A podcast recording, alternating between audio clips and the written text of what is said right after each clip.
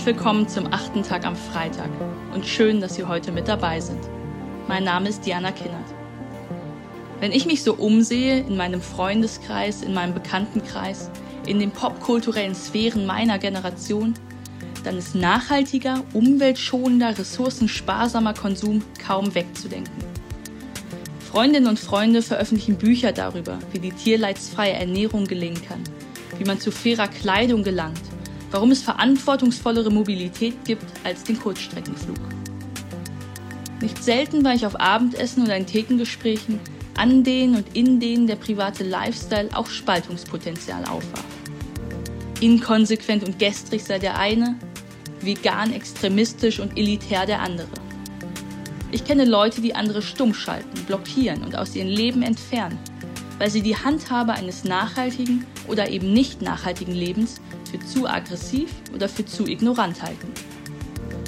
Eines fällt mir dabei immer wieder auf.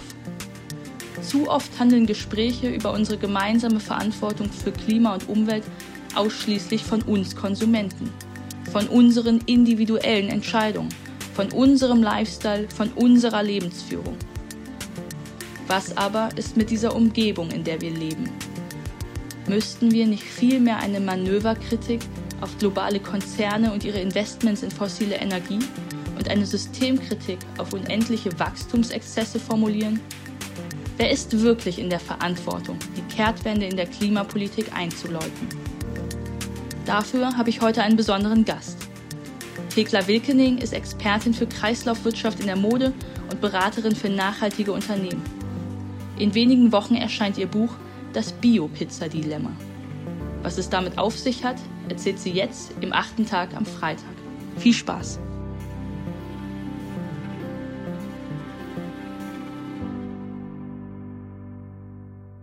Guten Abend. Mein Name ist Thekla Wegening und ich freue mich sehr über die Einladung, heute hier beim achten Tag über meine Vision für eine nachhaltige Zukunft zu sprechen. Ich beschäftige mich schon lange mit der Fragestellung, wie und ob wir unseren Konsum nachhaltig gestalten können.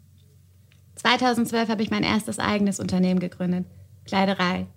Wir haben Kleidung verliehen, statt sie zu verkaufen, als Alternative zur Wegwerfgesellschaft und weil wir uns nach etwas Neuem gesehnt haben.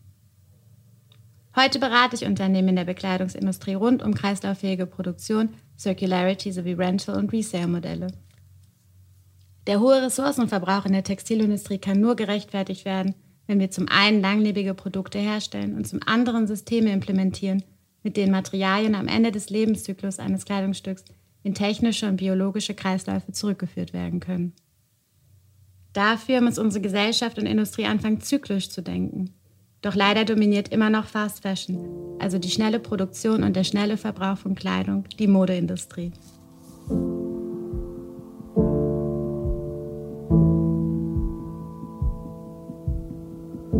Was glaubst du, bis zu wie viel Liter Wasser braucht man, um ein buntes Baumwoll-T-Shirt herzustellen? Ähm, 80? 100? 200.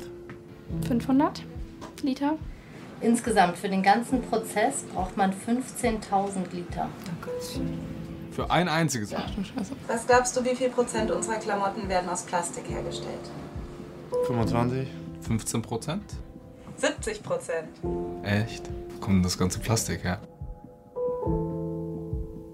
Swipen, kaufen, wegwerfen. All das geht zulasten der Umwelt und der Textilarbeiterin, vor allem im globalen Süden. Diese Produktionsbedingungen sind die Ursache für Ausbeutung, Armut und Umweltverschmutzung und tragen damit wesentlich zur aktuellen Umwelt- und Klimakrise bei. Dieser Trümmerhaufen war mal ein achtstöckiges Gebäude mit mehreren Textilfabriken. Immer wieder werden Textilfabriken zu tödlichen Fallen für die Näherinnen und Näher. In Bangladesch sind bei einem Feuer in einer Textilfabrik mehr als 100 Menschen ums Leben gekommen. Etwa 200 erlitten zum Teil schwere Verletzungen. Die Leute werden immer ausgebeutet, weil es ein Niedriglohnland ist. Dafür würde bei uns keiner arbeiten. Mit diesem Geschäftsmodell werden Jahr für Jahr Milliarden verdient, die als Shareholder Value einige wenige noch reicher machen. Als Rechtfertigung wird dabei oft behauptet, dass wir Konsumentinnen überhaupt nicht bereit wären, mehr Geld für faire und ökologisch nachhaltig produzierte Produkte zu zahlen.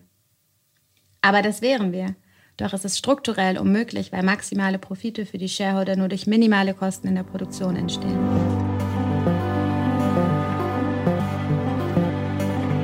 Wie aber rauskommen aus diesem Dilemma? Ist der Konsument, der nichts mehr konsumiert, die einzige Antwort? Dieser Frage ist Thekla Wilkening weiter nachgegangen.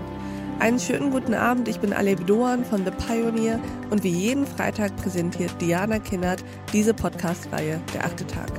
Ihr heutiger Gast hat begonnen, den Konsum neu zu denken und dabei geht es nicht nur um Individualentscheidungen. Die komplette Folge hören Sie als Teil unserer Pioneer-Familie. Loggen Sie sich ein auf thepioneer.de oder in unserer neuen The Pioneer App. Ich wünsche Ihnen ein schönes Wochenende. Ihre Alev Doan.